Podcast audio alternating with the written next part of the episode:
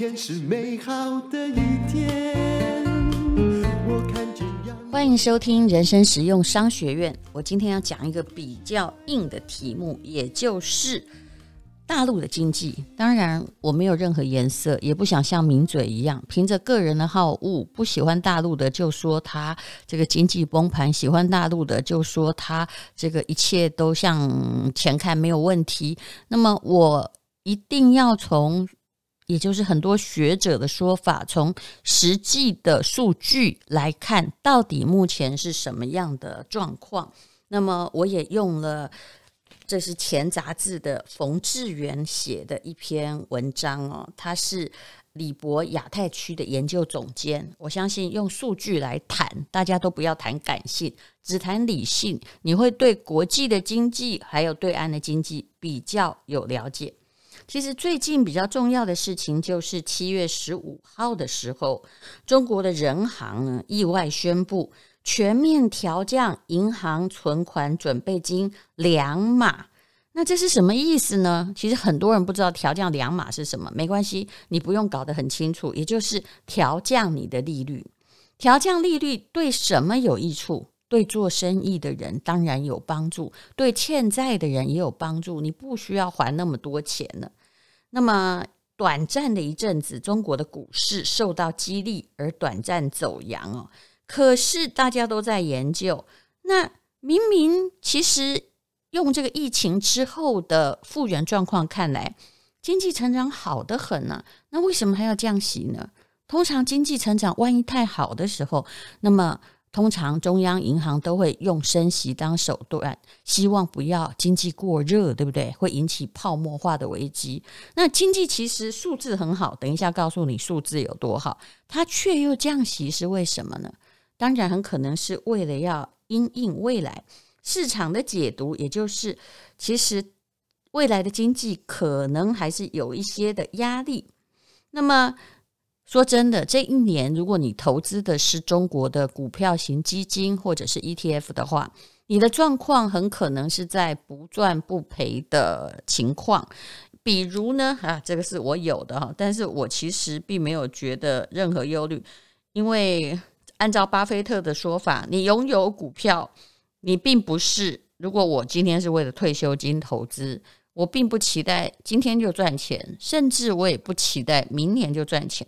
何况中国的股市一向在某一种状况，就是它可能啊，比如说上证，它曾经有嗯六七年一直在两千点上上下下，就是死也死当然是死不了，但是经济那么成长，好房地产涨翻了，但是它真的涨很少。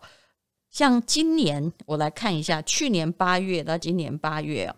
以这个富邦上证，这是台湾买得到的哈，这个零零六二零五来看哦，这是 ETF，不是个股哦。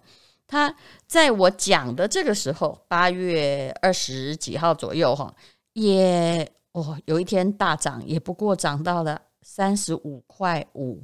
那么去年八月也是三十五块五左右，也就是你一年等于是不赚不赔诶，如果你买这个 ETF 的话。可是呢，嗯、我投资中国的 ETF 有很长一段时间，还有大中华区的基金，我发现它的特色就是六年都是要死不活，那突然有一天它就会旱地拔葱，那你要等得到那一天啊。其实我帮小孩投资的 ETF，因为他现在十二岁了嘛，我曾经讲过很多次。真正有赚到加倍的，其实是大中华区的基金，所以呃，各位也不用心急。重要的是，为什么会一下子赚那么多，赚两三倍呢？其实是因为有 六年的时间，你一直都在谷底里面买，比如上证两千的时候买，突然它涨到三千、四千，那 你那些谷底的翻扬就都加倍了呀。所以等于就是它那个。很低谷的时候，你谷底走了很久很久，那每个月按时买基金，因为是扣款的，所以你储备了很大的动能。当然，如果你看到它太热的话，我认为中国基金是应该要这个停扣啊，哎，不，不是，应该要那个停利，但是不要停扣啊。那长期你应该可以存到一笔钱，拿来当小孩存学费。我是觉得还不错啊，但是你不要很认真的去投太多钱，还有不要去努力的去看它的报酬率现在如何。偶尔记得的话，看一次就好，或者等大家都在讨论说哦，中国的基金要不要买？现在好热，那时候就麻烦你就一定要看一下，因为大家热的时候就常常是它的高点。这个是广告，也是一个义务的广告。我要推荐一下《商业周刊》。前不久，我接受《商业周刊》的采访，谈到了我跟《商业周刊》的渊源。的确是的，从我一无所知，只是一个法律系和文学院的毕业生开始，我的确在理财路上，还有投资路上。本来都是用蒙的，直到呢，我慢慢的从商业周刊学到了某一些基本的技巧，而且也学到了一个商业人士的乐观态度。因为其实现在大家都不渴望战争，但是所有的商业战争每一天都在你的周遭，在这世界上发生。那我跟商业周刊的渊源呢，是在大概二十年前，嗯。呃，其实这个时候啊，真的都到人生的下半场了啊，那应该要定型了。可是我那时候一直觉得，只是当一个文青，我找不到出口，不是钱的问题哦，而是我的个性也不只是一个文青。那后来呢，我在商业周刊看到，那时候应该是七百多期吧，有一篇叫做《大陆的海尔集团哦，跻身全球家电界的十大》。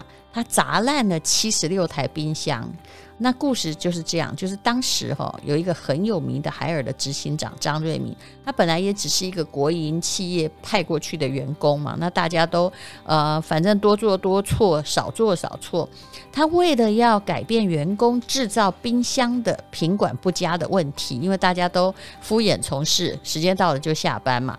于是呢，他就要求所有的人集合，然后把那些。不良的冰箱找出来，总共找了七十六台，然后当着员工哦的面前，把那个冰箱叫他们自己哦，看谁是主要负责人，把他自己做的冰箱砸烂。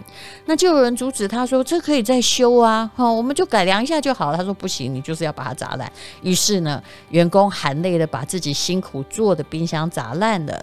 当然，后来经过了很多的故事，他带领的品牌抛弃了旧有的思维，以至于哦，使这个海尔它并不是在一个很大的地方，但是它却成为当时非常大的，也是全球现在十大的家电品牌。这故事告诉我们，人一定要决心，一定要有决心砸烂自己的冰箱。嗯，大概差不多，我其实还是蹉跎了一两年。然后鼓起勇气去报考台大 EMBA。说真的，我去考的时候，我连固定成本、变动成本都不知道。那时候我很努力的念了一本司徒达贤的书，然后做了一些考古题，我就去考了。好，那么讲这些是做什么呢？也就是说，呃，当然现在订杂志的人很少，但是希望你呢能够订阅《商业周刊》。其实你不需要一本看完呢，你只要。而且最重要是要告诉你说，现在你就算订纸本哈，我们有一个专案，它特别提供给我们人生实用商学院的，一本只要五十八块诶，而且还送你一个非常厉害的哈，价值呃这个好好序列财务课半年二十六期的课程哦，这个是数位的。那么呃，如果你订。商周的纸本的一年是五十二期，加码送十期，这是他们香港总公司，其实他们的总公司在香港能够提出的最大的优惠。我知道他们是李嘉诚的集团的一员吧。那么啊，优惠价是三千六，也就是每期只要五十八块哈。那如果呢数位阅读的话更便宜，也就是两年哦，他们自己都没有提供这么大优惠，买一年送一年，然后。总共呢，就是再加送好序列财务课半年，一个老师专门在教你哦。数位版真的两年只要二九五零，这样一期是多少钱？我不太算得出来，但是应该一期就是三十几块而已。而且最厉害的是，我因为是商业周刊，是启蒙了我的商业脑袋，而且它的都写得很容易看，其实又。虽然容易看，但是也写得很专业啦，必须这么说。那我的朋友呢，也就是诸暨的珍珠大王提供的紫色的珍珠哦，而且就是我脖子上的蛮大颗的紫色珍珠。加码再送礼，你只要订，不管是纸本还是数位，就会送你一条巴洛克近圆形的天然淡水紫色的珍珠项链，每一颗大小大概都在七到九毫米之间呢。啊，那你也可以选择无限的降噪音的耳机，那现在线上上课这种蓝牙耳机对孩子而言非常实用，大人也可以不要受到孩子的干扰。那就谢谢你哦，请你到吴淡如的粉丝团，那么也只有在吴淡如的粉丝团里面有连结，这是跟商业周刊一起举办的。好，这个通俗的说法讲完了，我们来讲经济学好了。所谓的降准，就是降低银行的法定存款的准备金。嗯，不懂的话就听过去好了，因为一般人其实不用扯到这里。那呃，也就是说哈，一般商业银行依法放在央行的资金比例被调降了。那这是各国的央行用来增加金融市场流动性和创造货币功能的货币政策工具之一。那所以呢，这个银行就觉得活得比较宽松，那它贷给你，你也比较大方，而且基本上呢，哦，通常这个利息呢也会降低，所以一般的民间企业对于降准这件事情都还是蛮欢迎的。好，那么事实上呢，从新冠肺炎爆发一刚开始，因为中国首当其冲，这时候呢，呃。中国的人行就曾经实施了三次的降准，其中呢两次为定向降准。好了，那这次是全面降准，也就是他们会释放一兆人民币的资金供银行放贷，所以这对一般的民间的业者是有利的。那么主要是为什么要降准呢？因为现在很多企业原物料在疫情之后。价格攀升，对不对？对很多企业的经营跟运作造成不小的压力。所以呢，降准呢是为了要维持让经济再热络一点点。那么刚刚有说过，其实他们的经济从数字看起来哦，大陆目前的经济很不错。比如说第一季的二零二一年第一季的 GDP 哦，比。去年同期，因为那时候已经脱离了疫情的笼罩了，那也算是全世界最早复苏的，比去年同期大幅成长十八点三哦。嗯，那么呃，当然呢，那也是因为二零二零年的第一季经济是衰退六点八，基期比较低，也就是你跟他比较的人，那个那一年那一季他比较矮，所以你显得比较高。好，那这个不准，好不好？那么第二季，好，二零二一年第二季就看起来比较准了。它虽然比第一季小幅回落嘛，因为你知道那个鞭炮不能一直放下去，一这个呃疫情一复苏，当然有一波蜜月期，但是后来会慢慢的回归它的常轨。那么第二季呢，它还增长七点九趴，而上半年的整体经济成长是十二点七趴，这也是很久很久。没有发生过的事情了。那目前他们的经济复苏已经逐步扩大到消费的领域，当然中间出现了很多事情。那中间出现什么事呢？我们有一位听众就说讲恒大地产。其实我对于大陆的地产并不是真心非常了解，虽然我们公司也有恒大的办公室，那但是我知道目前的交屋没有问题。他们就说，一个地产公司的倒会不会影响到大陆整个经济呢？你要看看那个池子有多大，那个池子很大。我有很多中欧的同学，他们是其他的地产公司的，不好意思，人家做得很好。所以恒大的这家岛呢，当然也是受到政策对房地产的影响，还有他自己过度扩张的影响。可是你要想想看哦，就是它的池子很大，这个整个。整个大陆的房地产的钱，如果是一个呃汪洋大海的话，我相信它就是一个海峡，如此而已，并不是每一家都有骨牌效应。所以，任何单一的事件是没有办法真正影响到总体经济。但也不能这么说，如果今天台积电有问题，就会影响到台湾，对不对？为什么？因为无论如何嘛，我们的池子比较小，而台积电在台湾的所有股票里面的占比又非常非常的高。好，那么，呃，其实呢，以这个中国的经济而言，哈，也就是呃，你去看一下啦，很多人就是很爱诅咒，但是其实国际。货币基金组织 IMF，它基本上是理性的哈，它也没有任何意识形态，它已经把中国的二零二一年的全国经济预期调到八点四趴，然后世界银行呢，哈，就你说一不准，那我就拿二嘛。世界银行把大陆的它的这个全年经济成长率调到八点五趴哦，好，那二不准吗？那三又就准了吧？所以看法是一样的，因为这都是有数据支持，而不是喜欢或不喜欢哈。那其实我很不喜欢。如果你人生这样喜欢或不喜欢来谈论经济的话，那拜托你不要听这个人生实用商学院。你可以很激情的去选举会里面造势，好不好？那我们只讲理性的东西。好，国际信用评级机构标普也预测大陆的 GDP 会大幅成长八点三，那评语叫做稳中加固，稳中向好，是中国未来的目标。那么，呃，你去看哈。支撑一个国家的经济有所谓的三个马车，是哪三个马车呢？啊，消费、投资和出口。那我们就来看看大陆的他们官方新公布的上半年经济数额显示。当然，你也可以怀疑啊，你高兴怀疑就怀疑。不过，我们也只有这个数据可以看。社会消费品零售高达人民币二十一点一九兆，这个。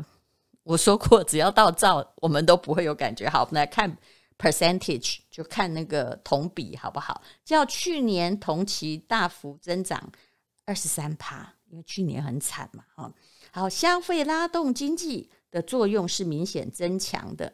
那么，全国固定资产投资啊，投资很重要，投资代表未来，对未来的看法啊。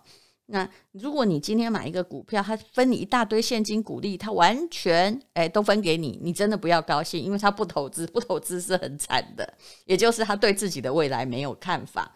那他的投资是二十五点二九兆，好，对兆又没有感觉，对不对？用同比比较好，比去年同期增幅十二点六趴。那么出口总额是多少呢？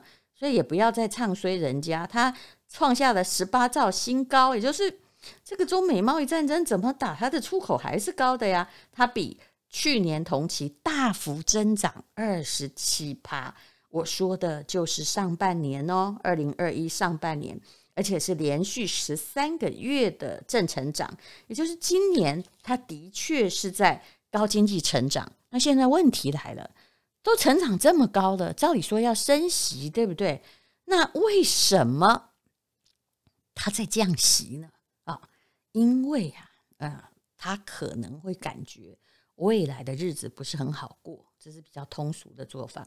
所以也有专家说，其实要这个降息，是因为呢，哦，就是一可能要解决一下他们这个失业的问题，因为如果企业得到更多的钱啊，贷款比较容易的话，那么员工就比较容易被雇佣，对不对？很多东西都是要。理性推理，那么再来呢？就是二要维持实体经济的发展。第三，哎，听起来有点牵强，但你就听听，预做美国未来升息的准备，因为美国眼看着它可能必须要升息，虽然联准会都说没有那么快，我个人也在我们 podcast 里面大概讲了八个月吧，没有那么快。为什么？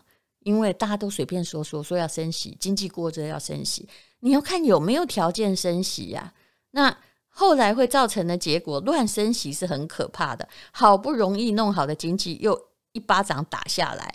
我相信这不是任何民主国家，好没几年哈就换一个领导人，没有人希望经济毁在自己手里。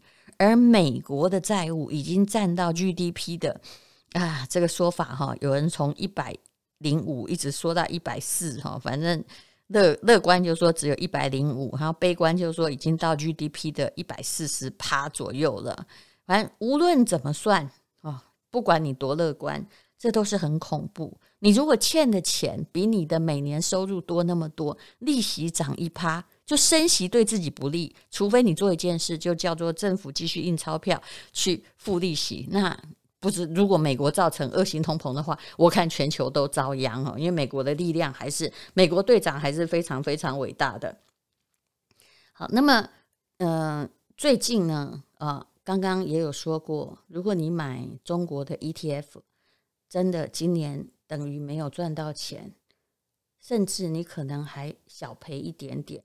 比如说呢，呃，这个中国上证指数啊，根据某个机构的统计啊，到那个七月中的时候啊，是在亚太地区表现相对落后。那么，可是呢，如果你是属于定期定额投资，那我问你是要在那个你没有涨很高的时候多买一点？还是要在涨很高的时候，呃，你才进去呢？当然是它的基期越低越好。所以当未来这突然呢一飙冲天的时候，你就会涨很多了。那么，呃，所以呢，有些时候如果你买个股哈，我基本上不建议买个股。我以前中欧的同学中也有那种医疗股的股神，他说哦，只要跟着他买都涨。于是呢，哈。因为我没有办法在大陆里面买股票，我就有一个非常非常好的同学，我也没有放多少钱，我就跟他说啊，我们班那位同学，那位 医疗股的股神，他买什么的话，你都帮我买两张 就好了，我放一笔钱在那儿做实验。结果呢，呃，其实答案非常非常的凄惨。呃，那甚至还有一个股票，二十块买的，跌到剩两块，还好呢。我那个同学他很机警，他说：“那个戴如姐啊，你知道吗？我在十块钱的时候把你抛掉，你只损失一半。所以买个股的风险就是这么大。那即使他在医疗股很熟，然后看得很准，也还是难免造成这样的事情。所以我后来就觉得，人生不要忙了哈，就买这个 ETF 就好了。那么有关于的。有一家房地产叫做恒大的事件，其实大部分人不太关心大陆的房地产或者是公司破产，因为的确啦，很多公司怎么样都受到呃政治的很大的影响。那么以这个恒大地产来说，为什么我会观察它？我不会观察每家公司，因为我不是研究股票的，所以各位真的不要许愿，我不是每一个都知道。但因为我们公司的办公室也有跟恒大买的哈。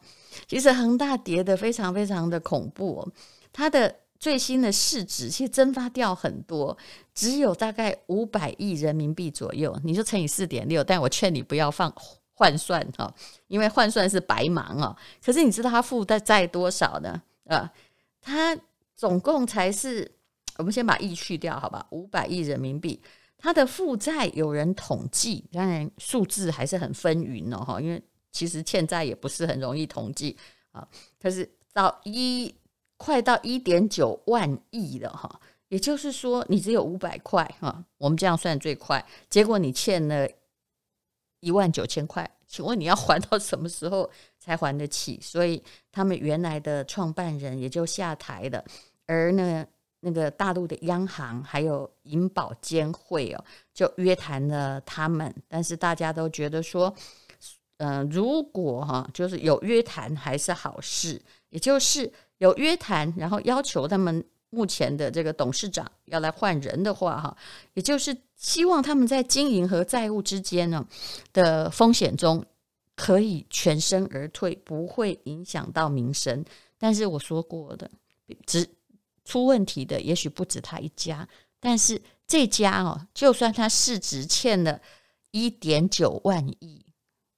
它在全国的比例也不算是很多很多，所以啊、就是你不能用一个固定的钱说哇，一点九万亿好多，你要去看那个海有多大呀？嗯，好，那么其实呢，嗯、这个恒大呢，它。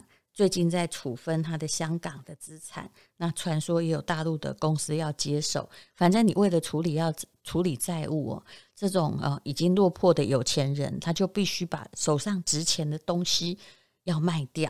那么无论如何啦，他只要慢慢卖啊，呃，断臂求生，资产的变现哦，他其实也不是说完全不可能东山再起。那现在至少是在国家的监管下，反而我说真的，因为我们公司有买恒大的办公室，反而有了中央政府的权力介入，你比较放心，因为你知道。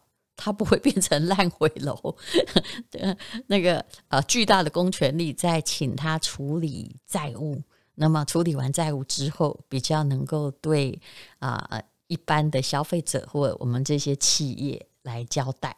好，那这就是大陆的经济的现况，也就是他在降息，他还是希望刺激他的经济，而你也要去看一下，因为。只要一个地方，人民都还想要有钱，然后兴致勃勃的在往前冲，其实他们还渴望着美好的生活。那就算短期有一些波折，你去慢慢的观察数据，短期你没有赚钱，可是，呃，用 ETF 的理论，没赚钱，也许就是最好的。你在谷底的投资期，好，今天我就讲到这里，谢谢你收听人生实用商学院。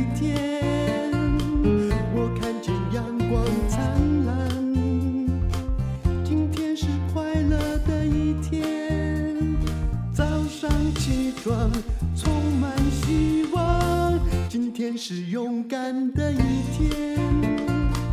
没有什么能够将我为难。今天是轻松的一天因为今天又可以今天又可以好好吃个饭。